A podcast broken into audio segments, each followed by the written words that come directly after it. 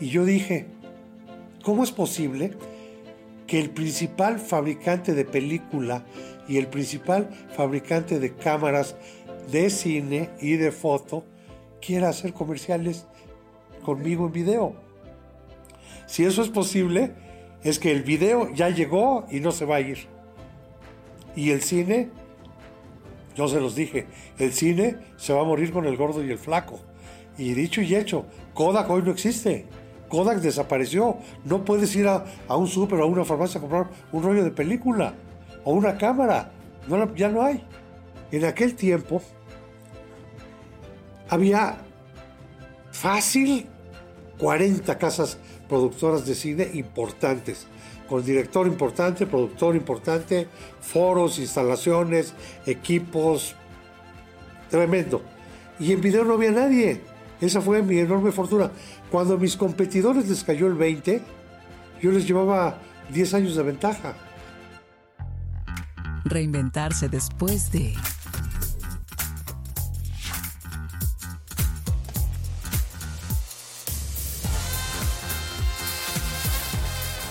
Host, Juan Carlos Esquivel.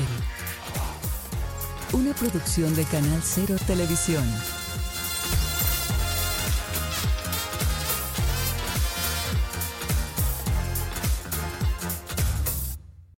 Amigos, bienvenidos a una nueva emisión de Reinventarse después de...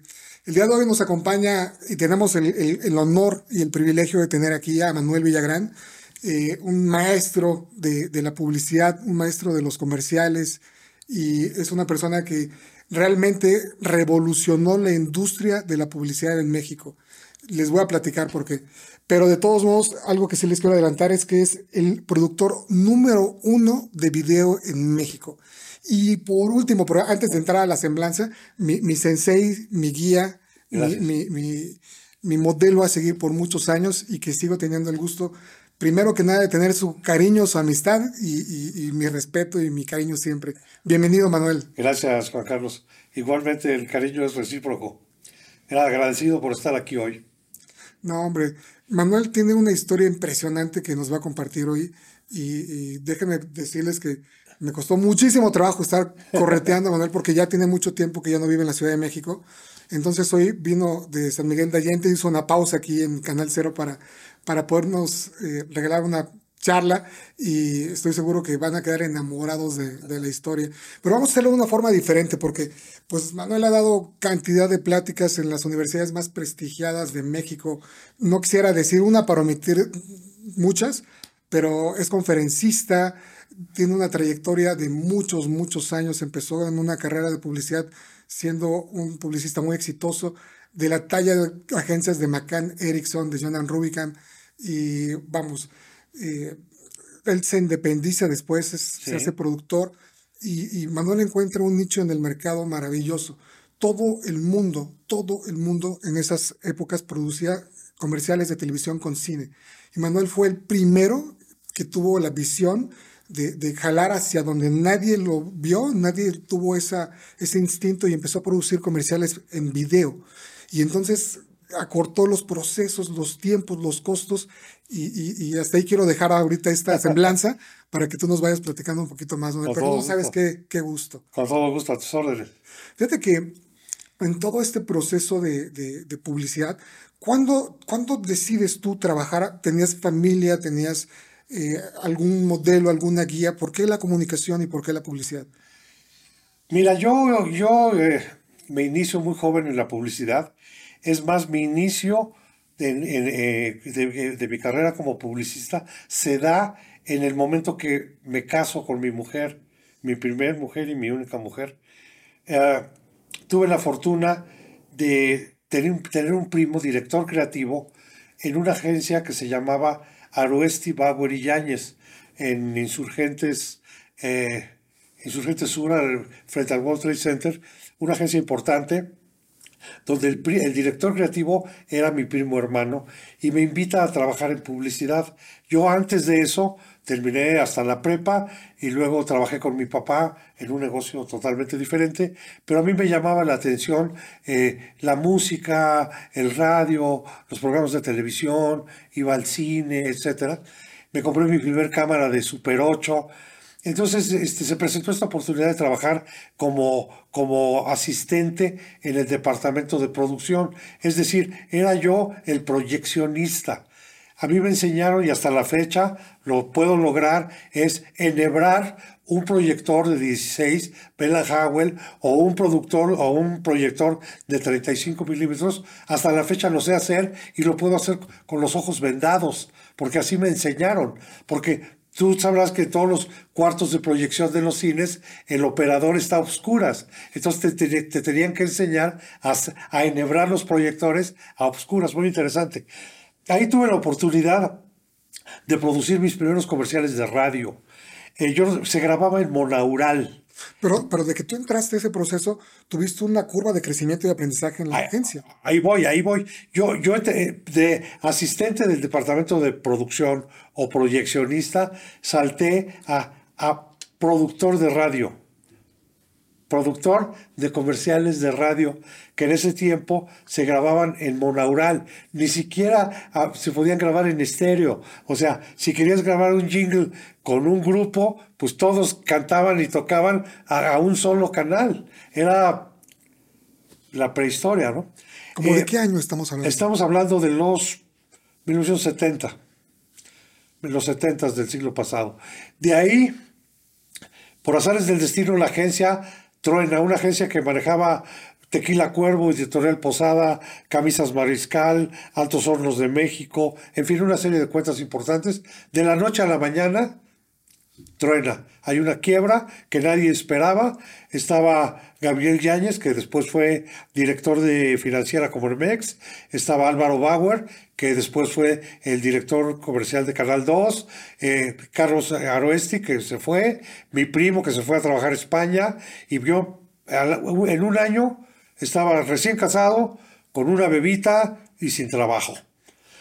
Entonces fundamos una agencia, no una agencia, sino una pequeña boutique creativa que se llamaba Creativos Asociados en la calle de Medellín 111. Abajo era una notaría y arriba teníamos una boutique creativa. Y teníamos, recuperamos Editorial Posada, teníamos Seven Up, teníamos, eh, creo que Tequila South, Tequila Cuervo. Teníamos cuentas buenas y éramos cuatro locos, dos directores creativos, un director de medios y se supone que yo era el ejecutivo de cuentas y al mismo tiempo el productor. Pues un año después, truena la agencia porque mi primo dice, me caso, me voy a vivir a Europa, mi compadre Roberto, que era socio, se va, se va a vivir a Venezuela y nuevamente ahora con una mujer y dos niños pequeñitos, estaba nuevamente sin trabajo. Eh, por azares del destino me recomiendan y entro a trabajar como productor al departamento de radio, cine y televisión de Jonathan Rubicam. Ah, había, éramos cuatro productores, nos repartíamos el trabajo entre los cuatro, muy interesante. Teníamos unas cuentas padrísimas. Llevábamos Chrysler, por ejemplo, llevábamos, oh, no, no sé, llevábamos Pilar Rayovac, llevábamos Procter Gamble, muchos productos de Procter, eh, galleteras, en fin. Ahí me, cigarrera, hacíamos los comerciales de Winston. Y este, ahí, me, ahí empecé a trabajar con casas productoras en cine grandes, las mejores en el momento. Spectrum 5, había casas importantes, ¿no? Con su infraestructura completa, como Candiani, que tenía sus foros y sus unidades y todo, todo armado. Ah, muy bien el aprendizaje, muy agradecido con Jonathan Rubicam, cuatro años, super experiencia. Ahí tuve la fortuna de conocer a, dos de mis principales maestros. Uno, Paco Araiz, de Araiz Control Producciones, y el otro, Fernando Espejo, de Cine Creativo. Paco fue el primero que me dio la oportunidad de dirigir. Regularmente se hacía en ese tiempo lo que Paco decía por sobre lo que opinaba la agencia, porque él, era muy amigo o muy cercano de la dirección de Chrysler, por ejemplo, o de Dodge. Entonces me llevaba, a mí como aprendiz de brujo. Una noche, me acuerdo, una madrugada, estábamos en el Espinazo del Diablo, entre Durango y Mazatlán, y me sale del alma decirle a Paco, porque yo lo veía un señorón, un director de de veras. Decía yo, Paco, yo quiero dirigir, pero yo le estaba hablando, quiero dirigir dentro de 10 años. Y me dice, vas, en este momento tú eres el director y te deseo la mejor de las suertes. Tomó a su esposa, que era una modelo europea guapísima, y se fue a Mazatlán. Me dejó con el Mónaco, 1974, nuevecito, único en México. Me dejó con el papá, la mamá y el niño que viajaban dentro del coche y camarógrafos, staff, etcétera, para que yo dirigiera e interpretara la idea tal como había sido concebida. Con tal suerte que es el mejor comercial que he hecho en mi vida. No me digas. Jamás en la vida no me pude ni acercar al ritmo, a la calidad, a los encuadres, al manejo de la luz, a la, la, música. Maravilloso. Yo creo que es el mejor comercial que he hecho en mi vida y te voy a decir que he hecho más de 5 mil. Es, es, impresionante, es muy difícil de creer cuando hablamos de esa cantidad de comerciales y de verdad hay, hay tantas cosas que quisiera platicar que, que, no me va a alcanzar la vida, sí. pero, pero para, para que tengan una idea, cuando yo conocí a Manuel me decía, güey, tómate la foto. Si no tienes la foto no existe, no hay evidencia, no pasó. Y entonces Manuel me platicaba, oye, fíjate que el comercial de tal. Y entonces yo estaba muy chiquito y, y yo me acuerdo, por ejemplo, del comercial de Ariel, del Chacachaca, y me decía, no, yo dirigí tal. Y yo entre mí decía así, como no, este güey es bien hablar. y, y, y, no, el comercial de, de, de Kreilder con, con este Brook, que era la voz oficial. Y, claro, claro, y, Brook, sí, claro. Entonces él me platicaba historias que de verdad son tan increíbles que son increíbles. Claro. Y, y, muchos años después, cuando, cuando ya entramos en confianza y, y, fui a tu casa y me dijiste, mira, aquí, pero así unos álbumes que desbordan fotografías y me dijeron, aquí está el primero, aquí está el segundo. y cuando yo lo empecé a ver, dije, es impresionante. O sea, creo que 5 mil, no sé si los contaste, si los tienes, pero es una bestialidad. Sí, por ahí. Déjame, déjame platicarte la, la segunda parte de, de mi carrera dentro de agencias de publicidad. Un día, trabajando yo en Journal Rubicam, tres años después o cuatro años después de estar yendo a hacer, filmando en México, y en aquel tiempo no podíamos hacer la postproducción en México. Teníamos que ir a, Los Ángeles, a Hollywood, a terminar, a hacer el terminado de los comerciales. Ah, un día suena el teléfono y era el señor Justino Compeán, hasta hoy día muy amigo y entrañable compañero y muy querido. Y me dice, suena el teléfono y me dicen, te llama el señor Justino Compeán.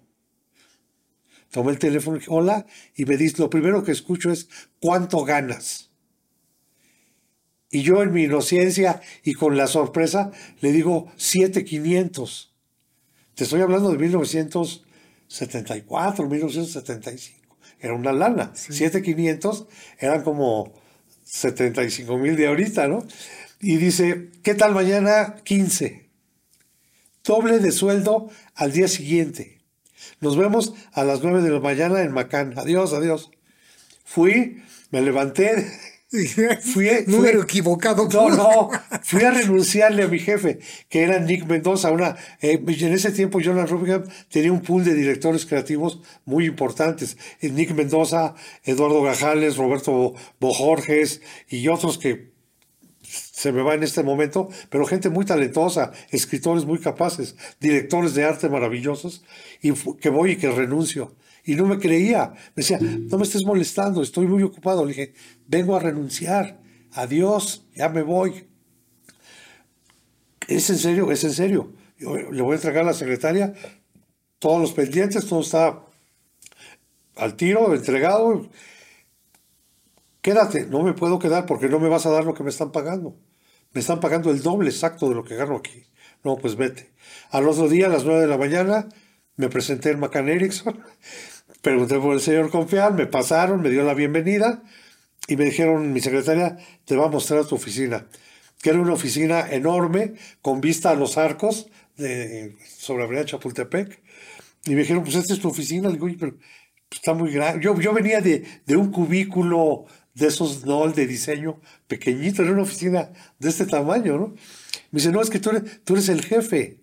dije, no, yo, yo, yo, yo cómo voy a ser el jefe de cine de Macan Erickson. No, yo tengo, pues estoy chamaco todavía. Me dijeron, no, es que estás contra... Cuando contratan a, a un productor para que lleve la cuenta de Colgate Palmolive, que es la cuenta más conflictiva del mundo, ese productor es el jefe. Y para eso te contrataron. ¿Cómo? ¿Cómo? ¿Cómo? Sí. Tenían un problema grave porque el cliente era muy especial. Chucho Gómez Obregón era un señor muy especial, muy difícil de tratar. Y tenían un problema con, un, con el lanzamiento de un jabón que se llamaba Rocío. Y entonces, afortunadamente, a las primeras de cambio me encuentro una supermodelo sueca o austriaca o no sé qué, una mujer bellísima con la que tuve después que hacer muchos comerciales. Le encantó, le encantó el manejo de cómo diseñamos el comercial y me amó y fui aprobado por el cliente más difícil de México. Pero yo no quería quedarme haciendo detergentes o jabones o hicimos el lanzamiento de Crest ¿Te acuerdas de la pasta de dientes? Y hacíamos alert, hicimos el lanzamiento del champú, donde me hicieron que hiciera casting de caspa, imagínate, ¿no? De, de locos. Pero yo quería más que eso, entonces eh, hice, hicimos el ah, lanzamiento de Kentucky Fried Chicken en México. Hicimos el lanzamiento de Barcel, porque en Macán llevábamos Bimbo, llevábamos Swandy y llevábamos Tía Rosa. Entonces nos tocó hacer el lanzamiento de, de Barcelona. Ahí en mis consecutivos están esos comerciales. Y de ahí hicimos Celter. Con Celter ganamos un Clio Award de Nueva York a un comercial de todo el mundo. Ahora son muy jóvenes, pero en aquel tiempo todo el mundo recordaba los comerciales de la, de la planadora de Celter y el actor que se llamaba Rigoberto. Muy afortunados. Ahí producíamos Coca-Cola, producíamos General Motors. Unas experiencias una agencia padrísimas. Fuerte. Te voy a decir algo una vez eh, me toca hacer, porque repartíamos los proyectos, y me toca hacer el lanzamiento de pan negro bimbo, que en aquel tiempo el hacer pan negro era una locura. Entonces me toca hacer el lanzamiento de pan negro bimbo, y la única solución que encontramos, la más rápida, la más fácil y la más convincente, que para empezar a que lo conocieran, era contratar un break de dos minutos en el programa de Raúl Velasco, en Siempre el Domingo, que Raúl Velasco era el programa de televisión más visto por las familias mexicanas. O sea, nada, era un programa que duraba ocho horas. El programa duraba ocho horas de entretenimiento sin fin. Nosotros conseguíamos a la hora, en el prime time dos minutos y en dos minutos hicimos una cocina y una sala de estar muy amplia y entonces en dos minutos Jorge tenía que hacer la receta de un sándwich con pan negro y ponerle sardina o chorizo o lo que tú quieras y tenía estrellas invitadas. En vivo. En vivo. Durante el programa. Estaba María Victoria, estaba Lucy Gallardo, estaba Rafael Banquels, estaban los actores importantes del momento, o cantantes, creo que hasta Julio Iglesias estuvo. Entonces, este, recibe a los tres o cuatro programas, pues duraba dos minutos y pasaba en vivo. Me manda a hablar el señor Stanton, el director general de, de Macari, y me dice, oye, me llegó este memorándum de Don Lorenzo, de Don, Lorenzo Servigue, el presidente de Bimbo, el auténtico osito Bimbo.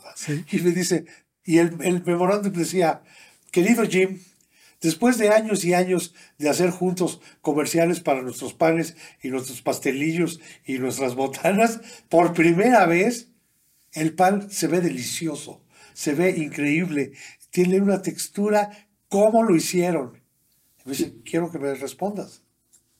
Le dije, señor, la verdad, la verdad es que está hecho en video. ¿Cómo? Nosotros hacemos todos nuestros comerciales en cine estos no. ¿Cómo que estos no? Pues no, señor. Estos me tomé la libertad por la prisa y el rollo y los hicimos con servicios especiales de Televisa. Te felicito. Sigue por ese camino. Esa fue una de las primales, primera señal divina que yo tuve. Dije, si lo puedo hacer así de bien, así de rápido y así de económico, creo que no lo tenía yo tan claro, pero yo sabía que ahí había una, una posibilidad y renuncié a Macán. Renuncié y me aceptaron la renuncia un año después. No me dejaban ir. No, vamos a hacer Kentucky Fried Chicken en video. En video. Entonces hacíamos, eh, salía Ángel Fernández y decía, a todos los que quieren le llaman al pollo Kentucky Fried Chicken y se lo vestíamos como el coronel Sanders, exitazo. Y así te puedo platicar las que quieras, de, de los eh, que empezamos a hacer comerciales en video. Renuncio, se tardan un año en aceptar, me quitan de Colgate, porque para mí Colgate era una losa, era demasiado pesado el trabajo, demasiado exige, era demasiada la exigencia, y me dijeron, bueno, quédate, pero te vamos a quitar Colgate para que te relajes. Ok. Entonces me quitan Colgate, contratan a otro productor para que porque yo me metía en todas las cuentas. Entonces me dijeron, bueno, te quitamos Colgate, pero te sigues con los demás. Éramos cuatro productores. Ok. Renuncio y le dije a mi mujer, ¿cómo estamos? Ya, ya no puedo más, me voy a independizar. Me dice, mira, tenemos un departamento rentado en la del Valle, tenemos una camioneta usada, tu coche y dos hijos en kinder. ¿Tú dirás? Digo, ¿nos alcanza? Si tengo ahorrado para tres meses. Venga, en tres meses, seguro, porque yo para esto ya había hecho campaña. Hola Juan Carlos, ¿cómo estás? Oye, si necesitas algo, yo te ayudo. Sí. Si necesitas dirigir un comercial, ¿sabes quién me habló? Nadie. Nadie. O sea, yo decía, o, estás, o, o- o no me quieren, o soy muy malo, o ya se descompuso el teléfono, pero porque mi sueño era dirigir un comercial al mes y ganar el, dinero suficiente para pagar la renta, el teléfono, la luz, la camioneta, el kinder, y ya me entiendes. ¿Por qué salir del estado de confort que estás en una agencia que tienes un sueldo Porque, fijo? porque no te puedes conformar. No te puedes conformar. O sea, yo tengo amigos muy queridos, entrañables, que pasaron toda su vida hasta que se retiraron trabajando en una agencia o trabajando del lado del cliente. Pero yo quería, yo siempre fui más, no, quisiera, no sé si arriesgado o atrevido, ah, aventurero, no sé cómo Más llamarlo. ambicioso de tus propias ma- más, capacidades. más ambicioso. Yo quería, yo tenía ma- ambición de, de, porque yo veía las casas productoras y decía, ¿cómo es posible que tengan el foro y los reflectores y las cámaras y los camiones y el staff y los actores y los modelos? Y yo, yo eso es lo que quiero, ¿no? Entonces, este, una vez que me independizo, suena el teléfono tres meses después. Y era otro de mis maestros, Yomi García Ascot. Y me dice, vamos a hacer, necesito que me ayudes, vamos a hacer el, el lanzamiento de la cerveza Brisa. La primer cerveza ligera en México, pero vamos a ir a hacerlo a Los Ángeles. Te necesito de día y de noche tres meses. Un mes en México, un mes en Estados Unidos para filmar y un mes en Estados Unidos para postproducir y tengo tanto dinero. Encantado de la vida. Encantado de la vida. En cine. Pues si me voy, y hacemos la preproducción, lo filmamos, hacemos la música original con Bebu Silvetti, con la Sinfónica Nacional. ver un barco que tiene una vela preciosa. El barco se llama Buccaneer Queen, que es un barco que tiene, lo rentas, está en San Pedro, enfrente de Santa Catalina, lo rentas, el capitán te saca aguas internacionales y te casa. Y el barco por dentro no es un barco, es una disco, con pista de baile y sonido y fuegos artificiales, pero nosotros lo rentamos para el comercial. Cuando regresé de eso, de esa experiencia en cine todavía, me hablan de Walter Thompson, de J. Walter Thompson, y me dicen, Gloria Álvarez del Castillo. Me dice, oye Manuel, tengo un problemón y necesito que me ayudes. Te estoy hablando del 30 de noviembre de aquel año. Necesito hacer, mi cliente quiere hacer 20 comerciales para vender la, esta cámara Kodak Instamatic. Tú eres el único que lo puede hacer en video En video. en video. Había coincidido con la inauguración de Telerrey, el primer centro de producción de televisión independiente Sí. en México. Entonces, hicimos el presupuesto, lo entregué, me lo aprobaron, lo produjimos, lo entregamos, entraron al aire, vendieron millones de cámaras esa Navidad y yo dije, ¿cómo es posible que el principal fabricante de película y el principal fabricante de cámaras de cine y de foto quiera hacer comerciales ¿En conmigo en video. Si eso es posible, es que el video ya llegó y no se va a ir. Y el cine, yo se los dije, el cine se va a morir con el gordo y el flaco. Y dicho y hecho, Kodak hoy no existe. Kodak desapareció. No puedes ir a, a un súper o a una farmacia a comprar un rollo de película No. o una cámara. No, ya no hay.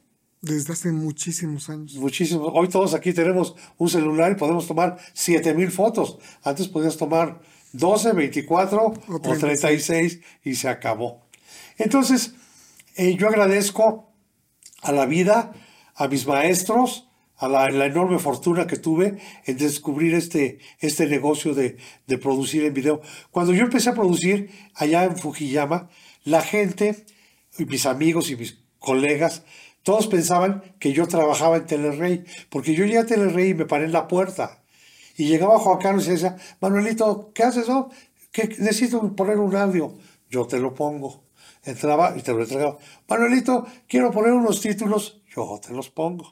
Utilizabas el equipo de Telerrey para Claro, producirlo. Yo, no, lo que pasaba es que yo era en ese tiempo el único cliente de Telerrey y yo tenía 100 clientes, que eran todos los que llegaban.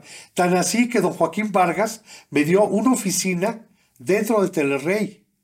Luego me rentó, era tan el volumen de trabajo que me rentó la casa de enfrente. Yo era un cliente más. Me rentó la oficina de una casa en Fujiyama para que yo dirigiera la operación. Yo era externo. Yo pero yo manejaba todo el estudio. ¿Ya me entiendes? Lo que Increíble, sí, sí. bueno, en MBS allá en el aeropuerto, si algún día puedes ver los planos originales, hay notas mías en los planos, porque don Joaquín me quería y me, me respetaba muchísimo, ¿no? Y con Ernesto, con Paco, con súper relación, súper muy agradecido con la familia Vargas también.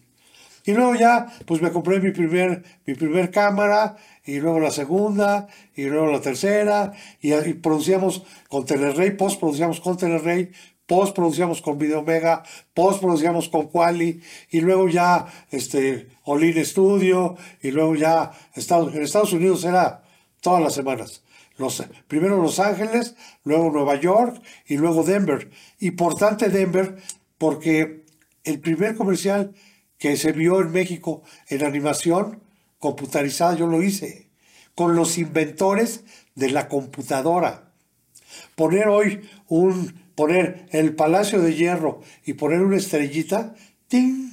Lo haces con tu celular. Sí, sí. En aquel tiempo tardábamos ocho días en hacer esa estrellita ya que menciono el Palacio, de mis grandes clientes importantes y muy queridos. Diez años hice los comerciales del Palacio. Me encantaba hacer moda.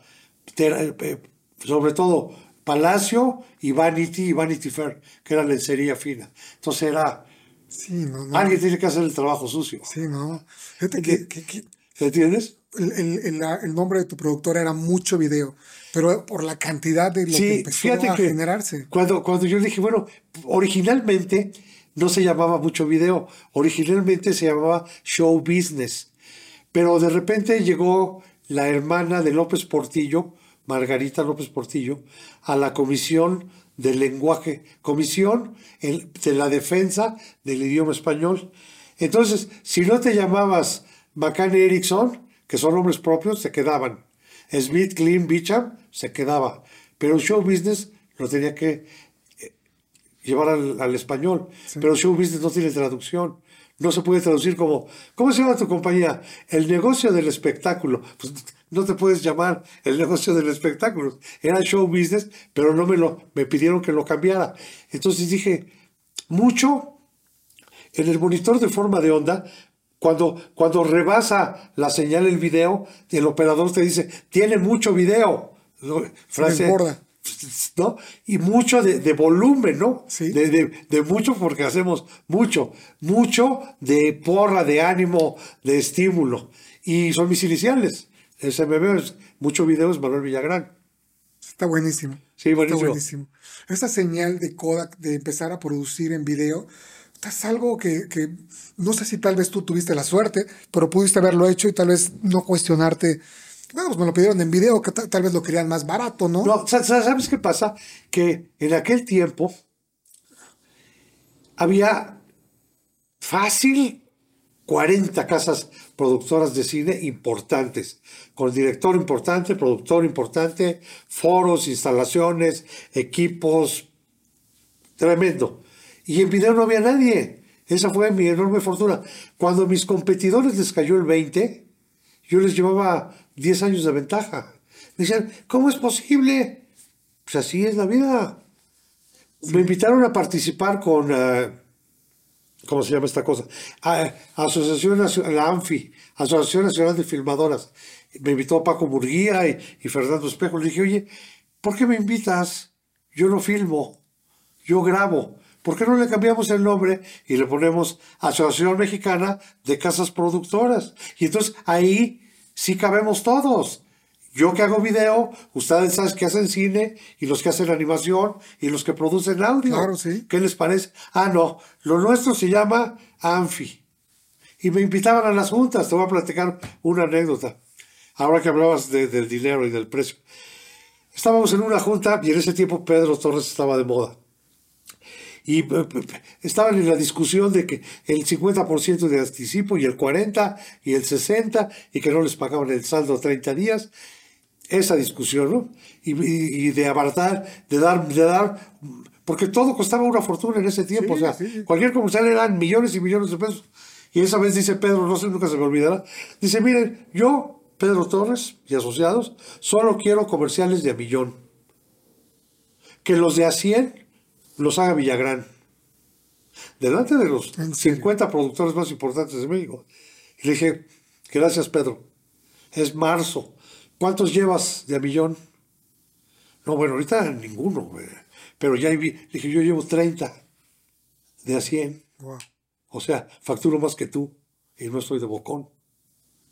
¿Ya me entiendes? Entonces, me ¿Qué, tocó. qué lección le metiste ahí? Me tocó, me- mira, además me tocó una época, la época dorada de las promociones en México. Mira, yo era uno de mis grandes clientes queridos de toda la vida, es Pepsi. Pepsi con Pepsi. Pepsi, Pepsi Cola mexicana y Pepsi Y con, con sabritas. Eh, me decían, queremos hacer, vamos a hacer los batibazos o no sé qué madre. ¿Te acuerdas de los pepsilindros Sí, no. y los vasos de Batman? Todos esos, los vasos de Michael Jackson, yo los hacía. Entonces eran comerciales que había que producir así porque tenían una vida muy corta. Luego vinieron las grandes promociones, hice con Gordoa Pepsi números, que salía un número en tu corcholata y se coincidía con el número, ya ganabas. Pepsi Lotería, con, con Víctor fueron 30. Con Verónica Castro, que era una Pepsi Lotería, la canasta, el sol, la luna. Si Verónica Castro decía, hoy gana el valiente, y tú tenías la corcholata del valiente, te llevabas tu lana. Buenísimos. Y hicimos junta billetes con mi amigo Oscar Cadena, con César Costa, hicimos Pepsi Lotería. O sea, para mí Pepsi era No, lo máximo. Yo, yo creo que yo quería llegar también a la parte de- de- del reto Pepsi, que es uno de tus y el reto. El, el reto fue un verdadero reto. Eso, eso es algo descomunal de trabajo, Fíjate que, que logística, sí. coordinación. No, no, no, tremendo, tremendo. Y pero todo, pues, yo venía de hacer todas estas promociones que te digo con Pepsi. Y me dice eh, de BBDO, eh, dice, mira, ya te recomendamos con Pepsi, con Pepsi en Boca Ratón, en Florida, y quieren que tú hagas el reto Pepsi, pero te, te, te van a probar, porque pues, es un presupuesto grande, es un plan de dos años a cuatro años, y, este, y aquí se trata de, de demostrar que la gente decide por el sabor y gana Pepsi. Ok, entonces me enseñaron comerciales que se hicieron en Estados Unidos y unos que lo hicieron en Alemania y otros que habían hecho por ahí, ¿no? Entonces yo rediseñé un poquito la forma de hacerlo. En esencia era lo mismo, pero yo puse un tol de un babenet, puse una marca, un, un- taburetito que diseñé para que el, el entrevistado no se saliera de las marcas. Diseñamos, hoy, hoy podrías tener un- una cámara en tu reloj y yo podría tener una cámara en mis lentes. Imagínate en este espacio esconder tres cámaras Betacams con sus tripiés, sus monitores, sus baterías y sus camarógrafos aquí y que nadie se dé cuenta. Era alucinógeno. Entonces vino de Florida uno de los inventores, un viejito de los que lo inventaron, de, de las mentes maestras, y me dijo, mexicano, estás tremendo. Así es como se hace el reto Pepsi. Obviamente, no puedes hacer trampa, porque hay, de este lado tienes un interventor de gobernación y de este lado está un notario público. Ellos van con mi jefe de producción, yo no pongo los refrescos, ni los pone Pepsi ni los pone Coca. Se va el interventor o el notario al no sé a dónde, al Oxxo, a la tendita. El notario decía, ahí cómprenlas, me da 100 Pepsi y me da 100 Cocas. O sea, nada de que ah, yo las traje de quién sabe dónde. Ellos las compraban y yo hacía la prueba. Pues resulta de que hice las 32 capitales porque el mueble donde escondíamos todo el rollo estaba diseñado para que entrara en los pasillos de los, de los donde corren las maletas de los aeropuertos.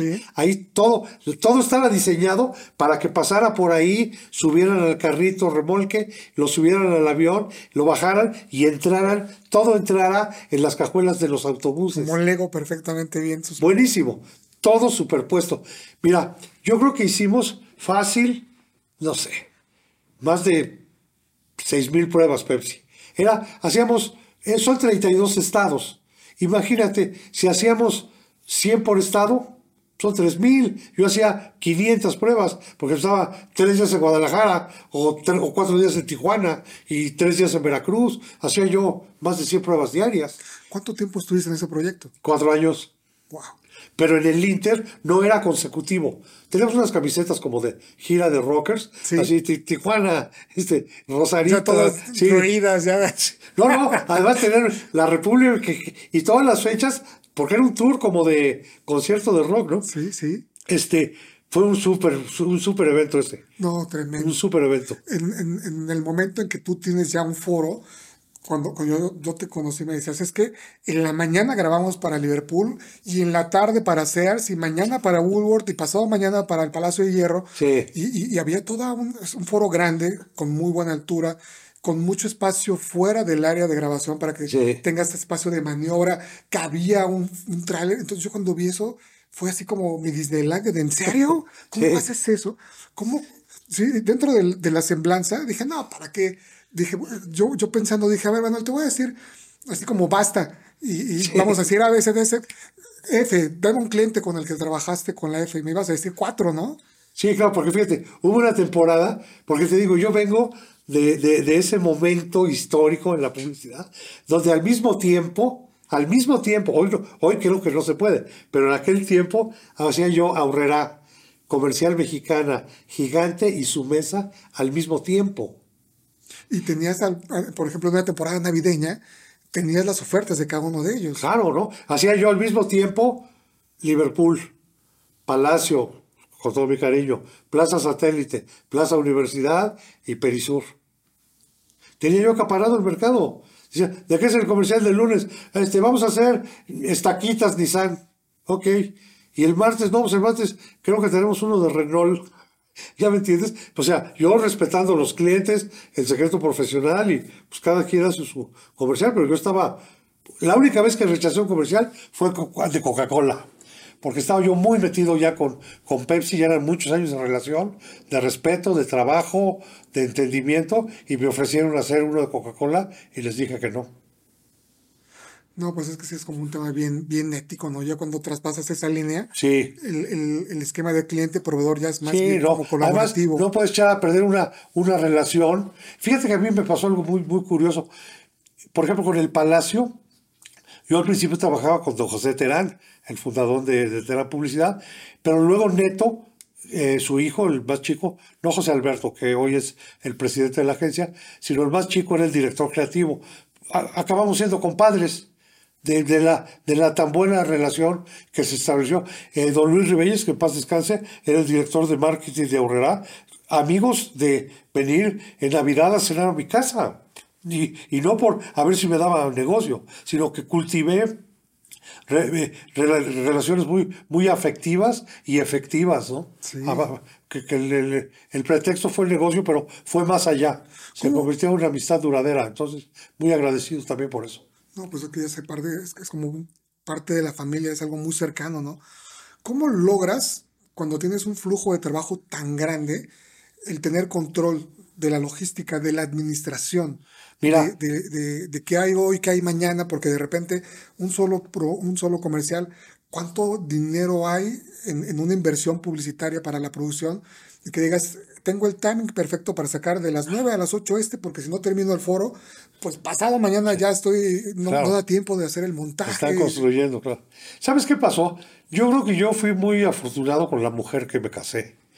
Eh, ella es decoradora de interiores, lo que hoy es interiorismo, y cuando nos casamos, obviamente, se embarazó muy pronto y después la, eh, mi niña y luego el, el niño. Y ella me dijo, cuando empecé yo a ganar mucho dinero, me dijo, oye, estás facturando, está entrando mucho dinero, pero así se está yendo. Porque a mí nunca me gustó de verle nada a nadie y a mí me gustaba pagar al corte. Terminábamos la grabación, ¿cuánto? Mil, dos mil, tres mil. Y venían el viernes y les volvía yo a pagar a los mismos. Me dijo, que no, no, espérate, así no es. Déjame tener, yo voy a controlar el dinero. Y tú te dedicas a producir y a dirigir. Le dije, órale, venga.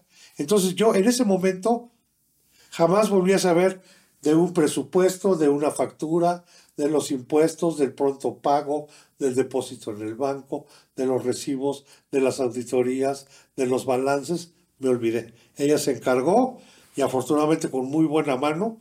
Y me decía yo, dame dinero. Me decía, pues ahí tienes American Express, puedes comprar lo que quieras. Entonces me di mis gustos, ella salió súper organizada, súper administrada.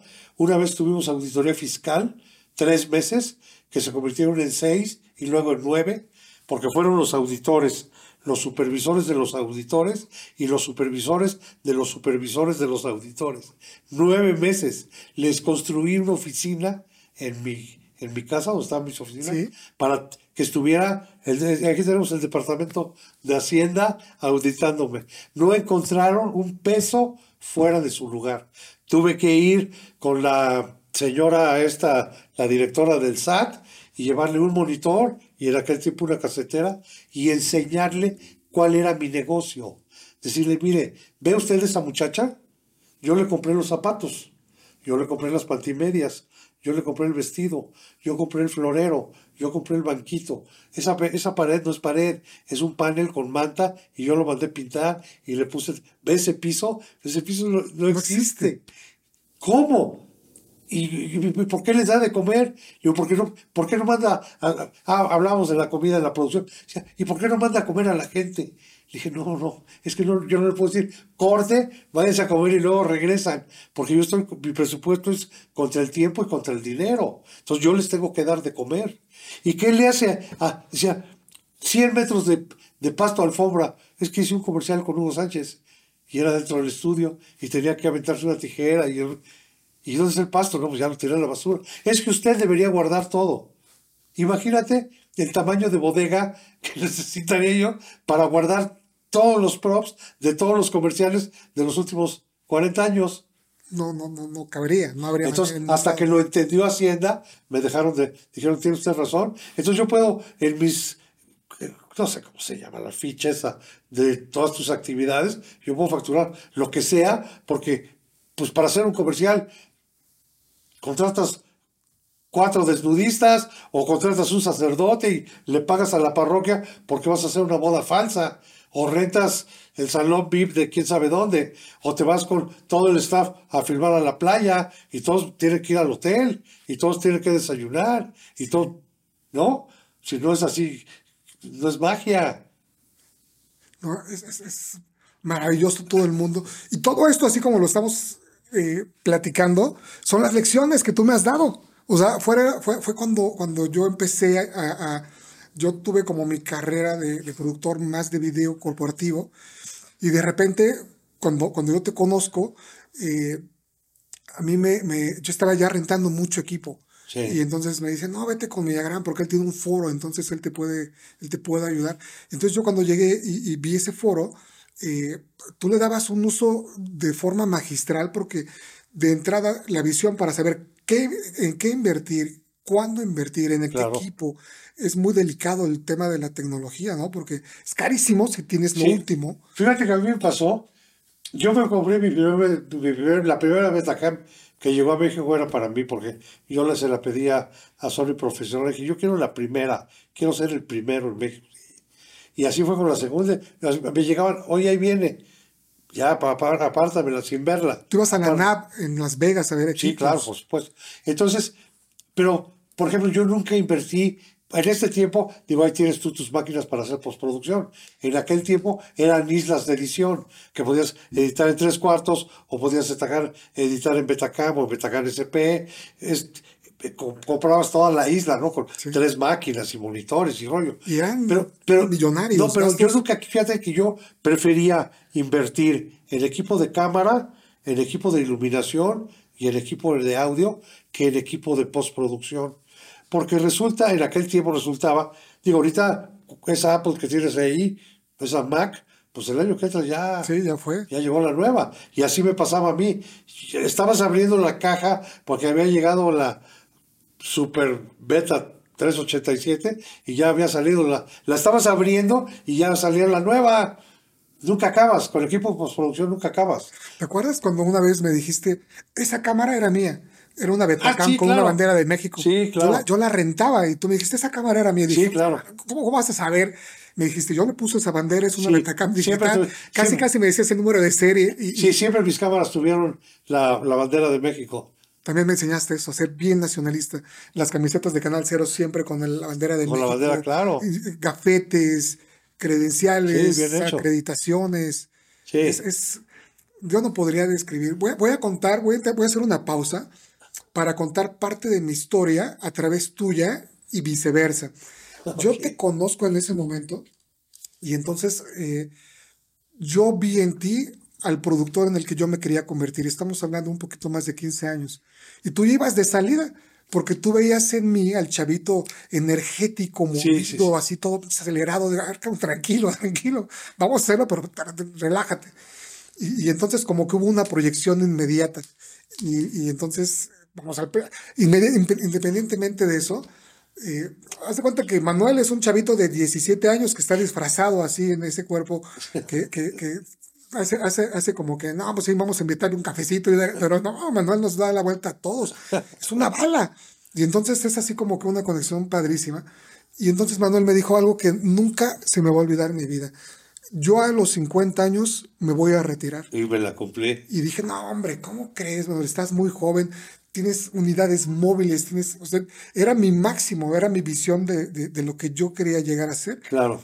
Y, y cuando empezaste a deshacerte del equipo y, y que dijiste, si es en serio, eh, para mí era algo inconcebible, pero era tu proyecto de vida, que es Sí, parte claro. de, la, de la esencia de este programa, ¿no? De reinventarte. Claro. Y entonces, eh, en, en el punto donde yo empiezo ya a tener más clientes, más trabajo, pues tú ya estabas en el proceso de salida, pero Sí. te entraba esa onda de añoranza. Y entonces me decías, ¿qué vas a hacer? No, pues fíjate que voy a hacer un comercial de Frutimax. Pues te ayudo. ¿Qué necesitas? De los primeros proyectos que hicimos juntos Sí, fue para sí, sí. de Crédito. Sí, claro. Y, y- y trabajamos unos videos que estuvieron en todos los bancos a nivel nacional, con unos mimos. Y eh, es como un apadrinamiento fabuloso el que tú me hiciste, porque el primer comercial que yo dirigí fue para Frutimax.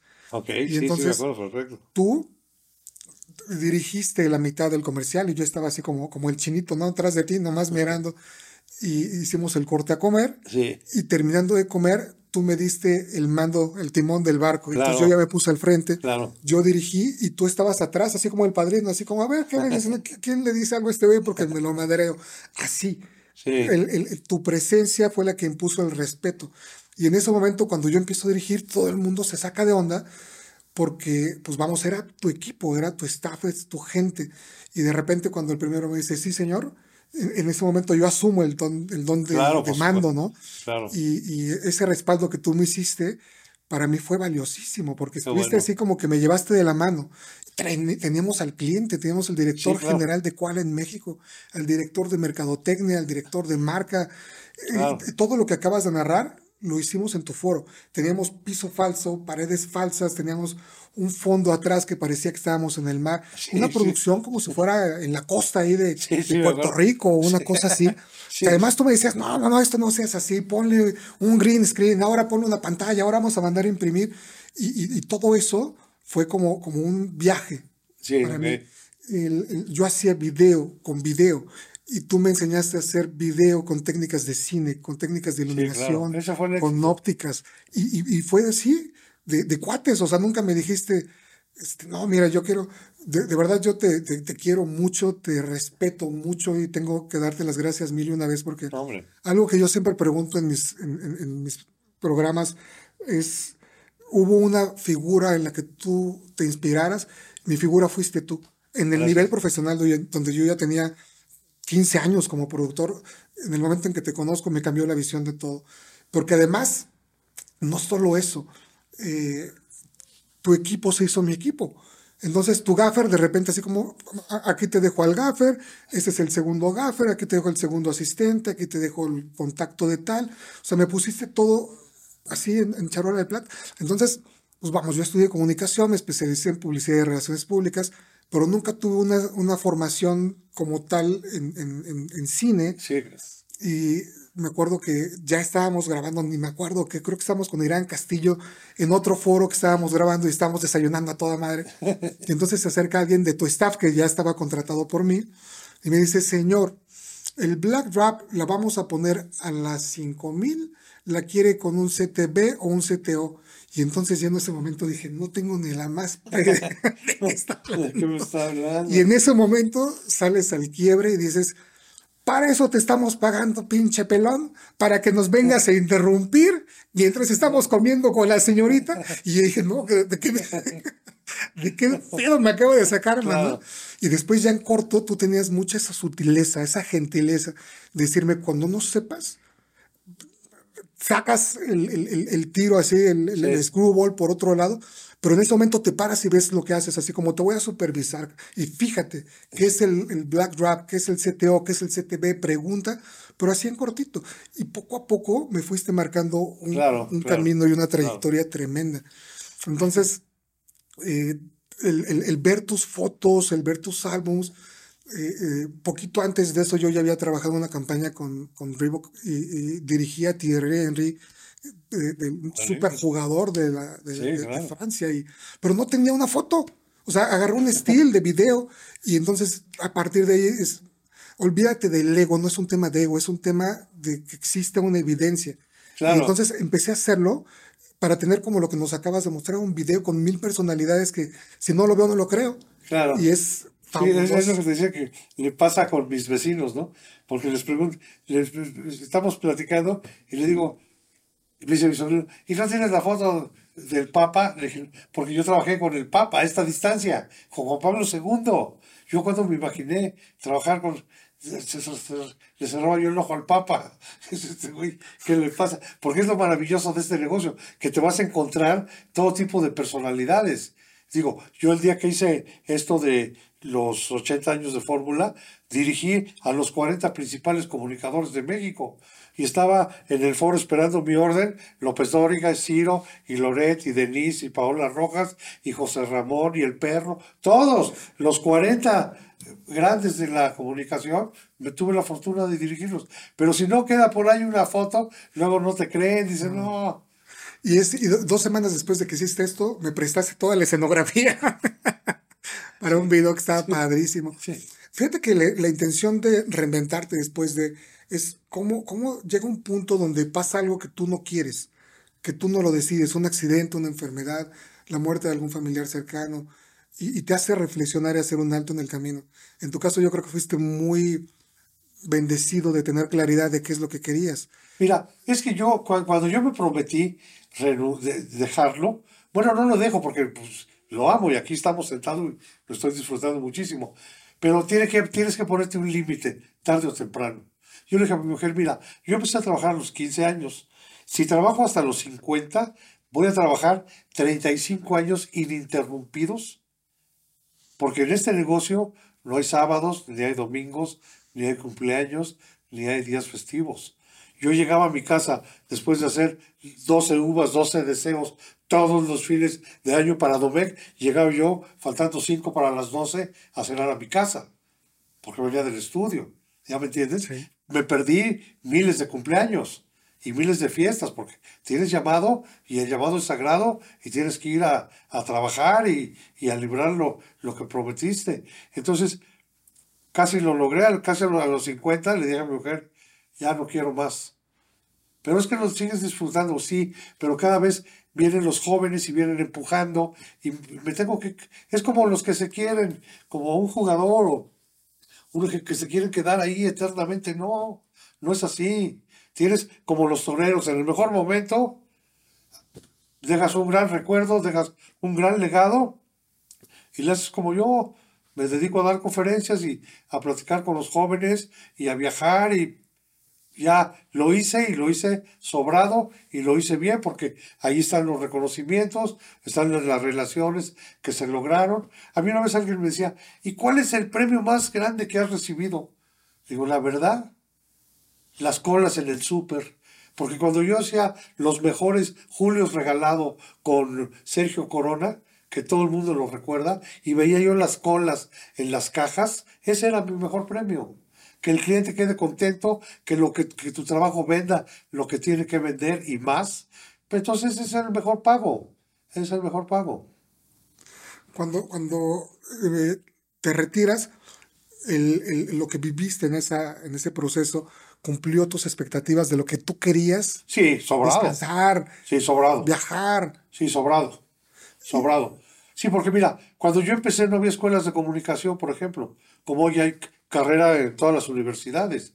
No había escuela de cine, menos de televisión, no había carrera de comunicación. Digo, difícilmente encontrabas una escuelita de periodismo, porque no había, no había tal. Pero relaciones públicas, marketing, 1968. Creo que nada más había una de comunicación años más tarde en la Ibero. Creo que fue la primera que hubo en México. muchos años más tarde. Pero no había esas carreras. Entonces, yo soy, yo aprendí sobre la marcha, yo soy totalmente autodidacta. Yo fui a dar una conferencia porque yo quería, originalmente yo quería dar clases. Entonces me dijo un rector, ¿me deja, me muestra su cédula profesional? dije, yo no tengo cédula profesional, yo, yo no tengo certificado secundaria, porque reprobé matemáticas, pero soy el mejor en lo que hago. Y no lo podía creer, y no me dio trabajo.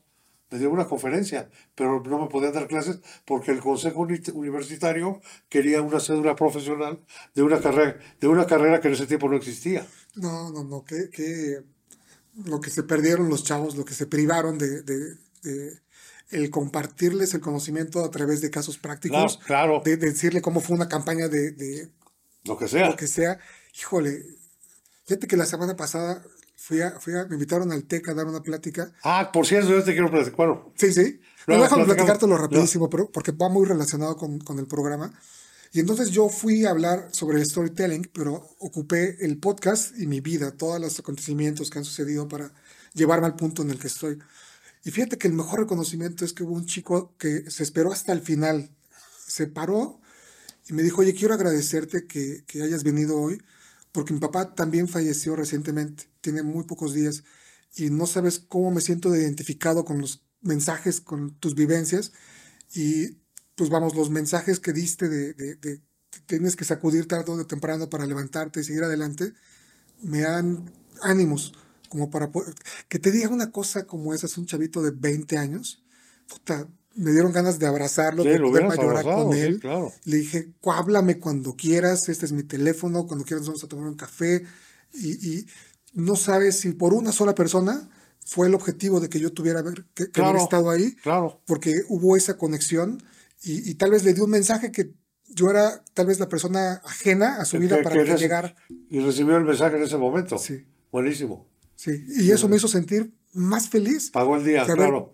Cerrado un proyecto de, de- o haber cobrado una factura, es una satisfacción tan diferente, Sí, por supuesto. pero te lo dan los años, ¿no? Sí, sí, mira, yo estas últimas conferencias que he dado, acabo de ir, la voy a dar la próxima vez en la Universidad de San Luis Potosí, no me cuesta nada, la verdad, no me cuesta nada ir y platicar con los chavos y lo disfrutan, se ríen, este, les digo malas palabras, lo- lo- los profesores se ponen de dos colores, pero les paso mi videoclip, entonces lo, lo la conferencia, a diferencia de otras, este, la mía es muy festiva. Es mi- mis demos y todo se convierten en, en una fiesta y todos salen con una sonrisa tremenda porque disfrutan realmente el, el rato. Y creo que así debe ser, ¿no? Sí.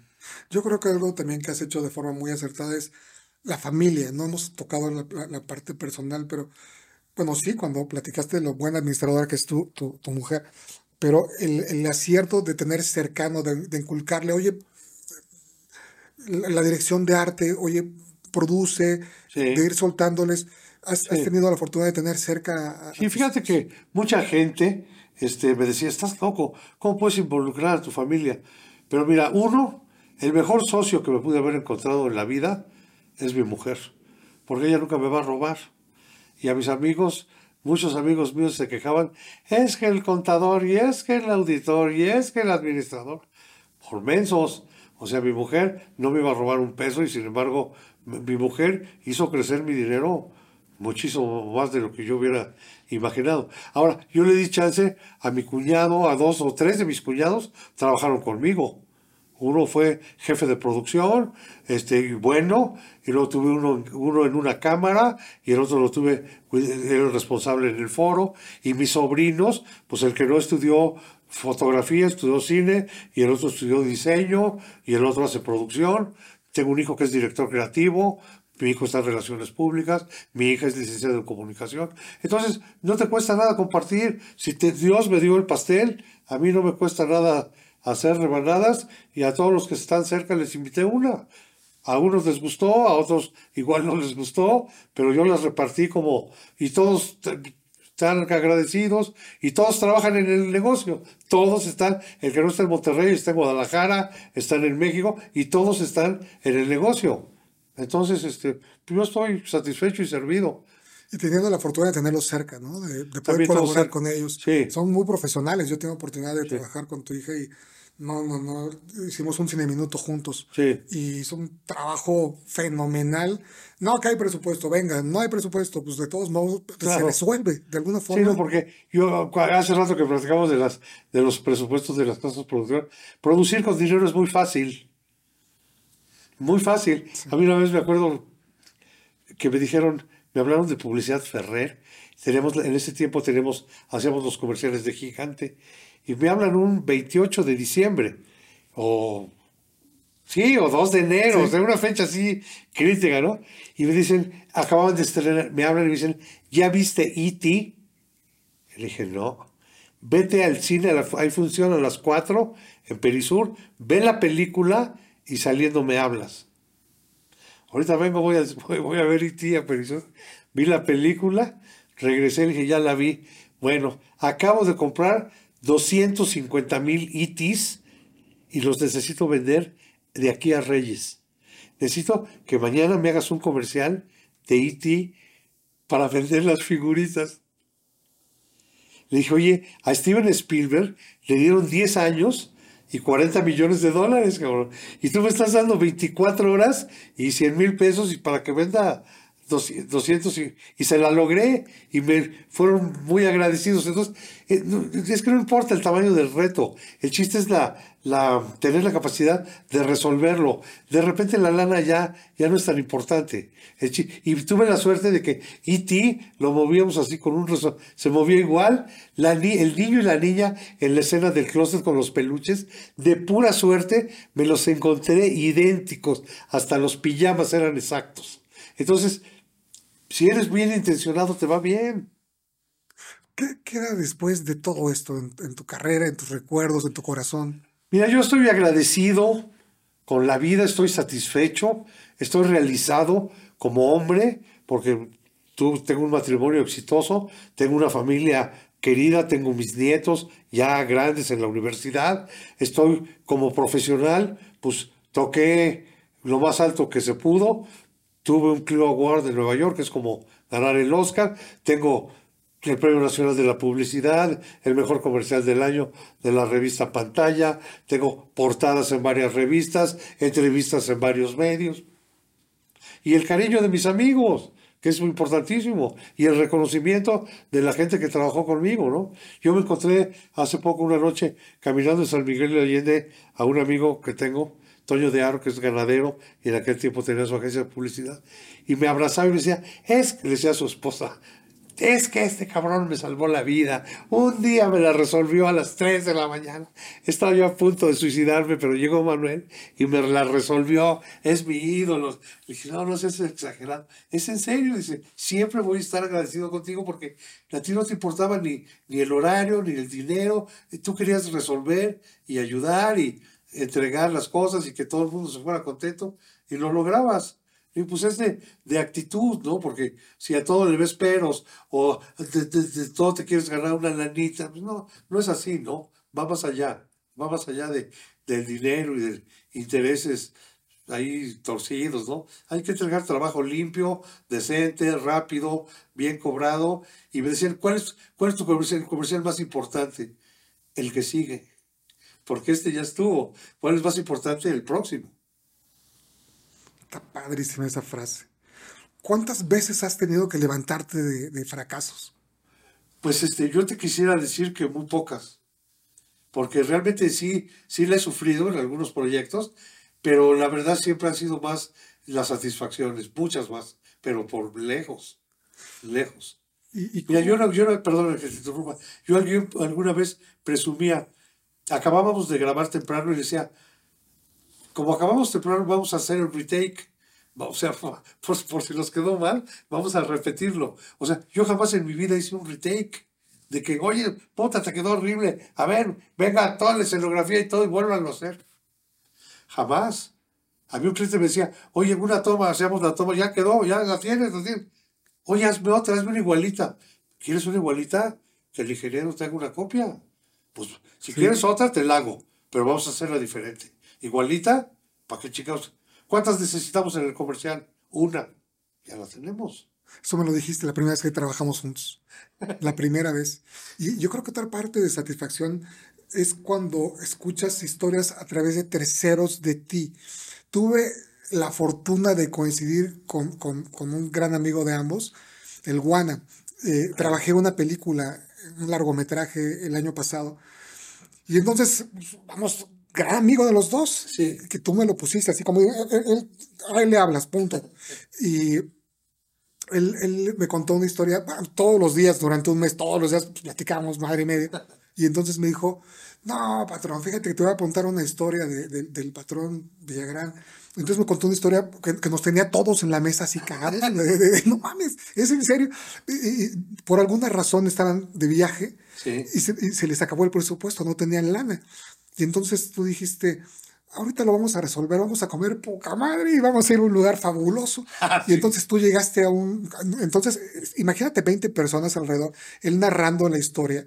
Y él contaba que llegaron a un restaurante padrísimo, tú pediste que bajaran las cámaras y dijiste, les vamos a hacer un comercial como nunca lo han visto en su vida. Necesito que preparen, tienen camarones, si tienen langosta, sáquenlo, vamos, vamos a prepararlo. Entonces a preparar todo. claro. platícanos, platícanos. Este, sí, algo pasaba, algo pasaba que estábamos, no sé si en Majagual o no sé, lejísimos, lejísimos. Creo que ni bancos había en ese lugar. Total, por, por alguna razón, no llevaban o no aceptaban las tarjetas, perdidos en dijo, no me acuerdo, Bacalar, una por allá. Y entonces, este, dijimos, ¿cómo vamos a comer? Miramos 10, 12, no sé cuántos. Entonces llegamos a ver, tráigase la carta. Pero yo vi que la carta estaba muy fea. O sea, una carta horrible, hecha para el restaurancito del pueblito. Dije, no, no, no, ahorita van a ver. A ver, tráigase, trágame un arroz con plátanos fritos y, y unos pimientos, lo adorné de product shot. Le tomamos una foto y le dije al dueño, ve, Así quiere, Ah, ese, es el arroz que usted hizo. A ver, hágase unos camarones. Y la langosta y un pescado empanizado. ¿Y tú qué quieres? Pulpo, tráigale pulpo.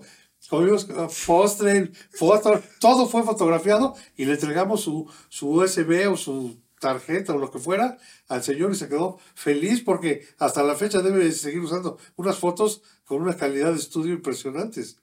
Y, fíjate cómo, cómo, le das la vuelta, una cosa que, que, puede ser medio adversa a hacer una cosa que es como una anécdota que funcionó y todo el mundo dijo, ¿a quién se le ocurre eso, no?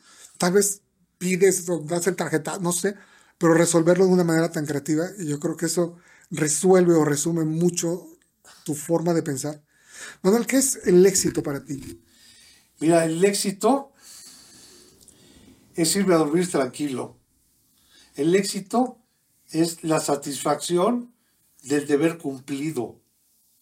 El éxito es sentir el cariño de los cercanos. El éxito es que puedas hacer una llamada y sepas que el que te va a contestar te quiere. Entonces, hay gente que puede pensar que es el dinero puede pensar que es el coche del año yo ya tuve dinero, yo ya tuve coche del año, o sea, a mí ya nada me impresiona. He estado, y no es modestia aparte, he estado en los mejores hoteles del mundo, he viajado a todo lo que, viajé cuatro veces en el Concorde, o sea, a mí nadie me cuenta de lo que es un viaje en avión, ¿me entiendes? Entonces, pues yo es, he podido satisfacer mis deseos, mis ambiciones, y de una manera o de otra me las he logrado. He conocido, conocido gente, yo me como una torta de tamal en la banqueta con el staff o ceno con, con Bill Clinton la vez que vino a México, que me tocó estar con él. Yo no tengo bronca, yo no tengo bronca. A todo el mundo lo trato por igual, respeto todas las opiniones, no estoy de acuerdo con nada, porque sí soy, pero este, y es que lo que se hace, lo que yo digo es lo que se hace a huevo, porque soy Virgo y yo soy un, perfeccionista. Y yo llegué aquí y dije, oye, el florerito, ¿qué tal si lo movemos? Porque si no, no estoy a gusto.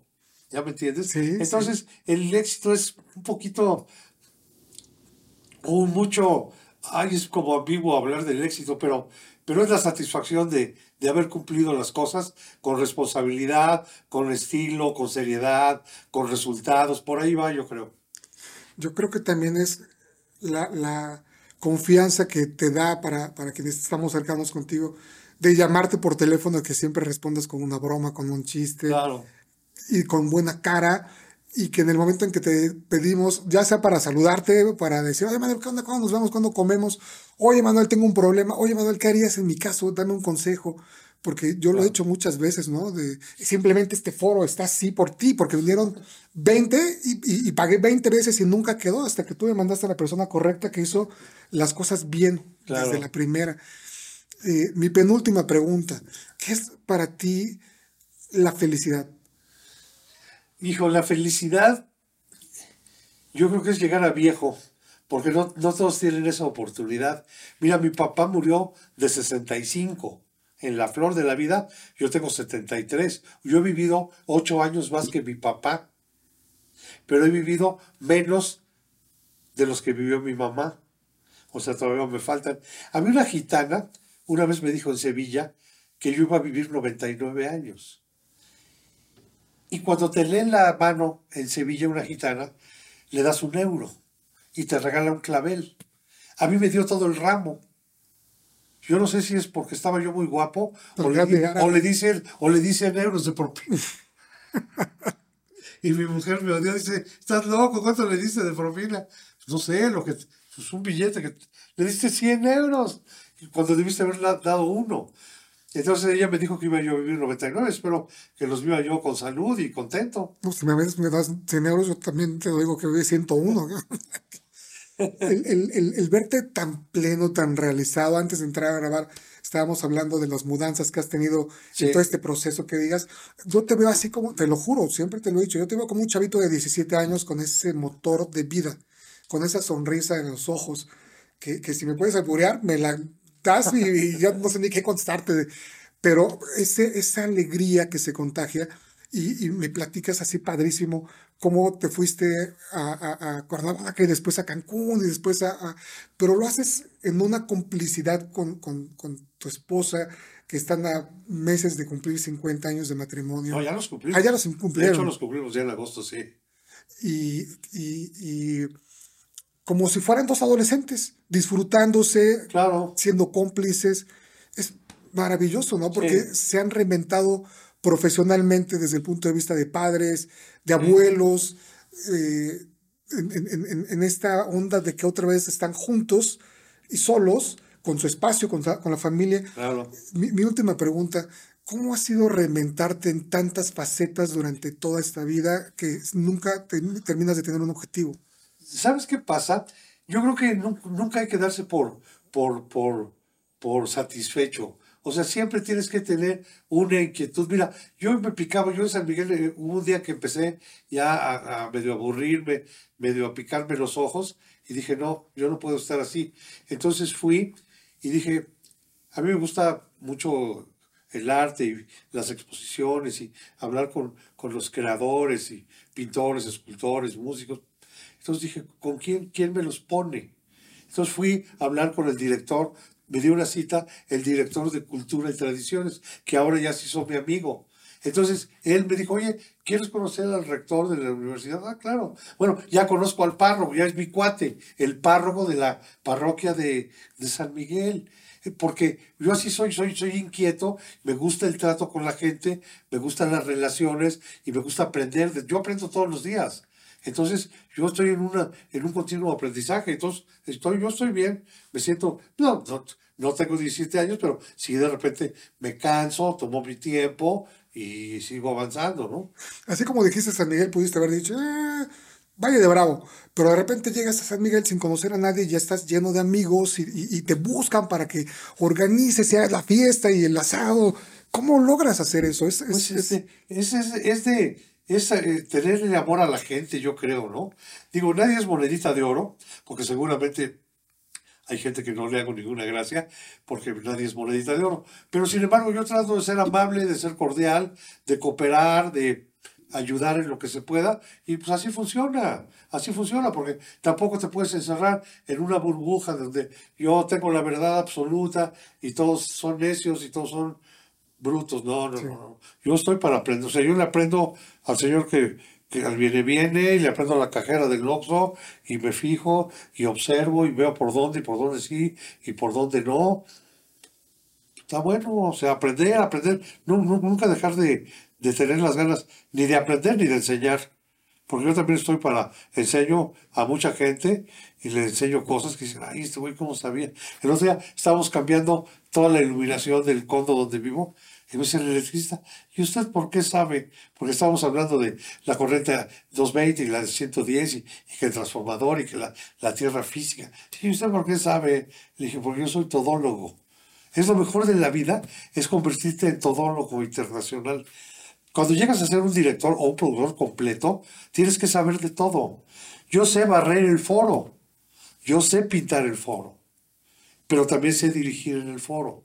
Y sé de cámara, y sé de edición, y sé de música, y sé de fotografía, y sé de moda, y sé de, de cocina. Tienes que irte haciendo completo cada vez, cada vez aprendiendo más y más y más pues, por ahí. maravilla. Pues muchísimas gracias. Ha sido un Nada privilegio. Un placer para mí estar contigo, verte sano, contento. Venga, eso es, para mí está buenísimo. No, pues muchísimas gracias. Y, y qué privilegio escuchar tantas enseñanzas, tantas historias que, que de verdad son magníficas. Ojalá pudiéramos seguirnos así. Podremos hacer un, un- un- un- de este programa una serie donde digamos, vamos a hablar del Chocomil y ahora vamos a hablar de la época del 80 al 85, de todas las tendencias y todo, cómo fue avanzando. Pero bueno, creo que nos diste una muy buena embarradita de, de- de diferentes ideas y, y vamos, el, el fin también es compartir con jóvenes y con mujeres y con personas de cualquier edad el reinventarse y el empezar a hacer las cosas que nos gusten, ¿no? Que nunca hay De una edad para, para empezar a quitarle la chamba al de mantenimiento. Pues Oye, muchísimas gracias. Gracias a ti, como siempre, mi cariño. Gracias a todos. Muchas gracias por acompañarnos. Nos vemos pronto en una nueva emisión. Hasta pronto. Reinventarse después de... Host. Juan Carlos Esquivel. Una producción de Canal Cero Televisión.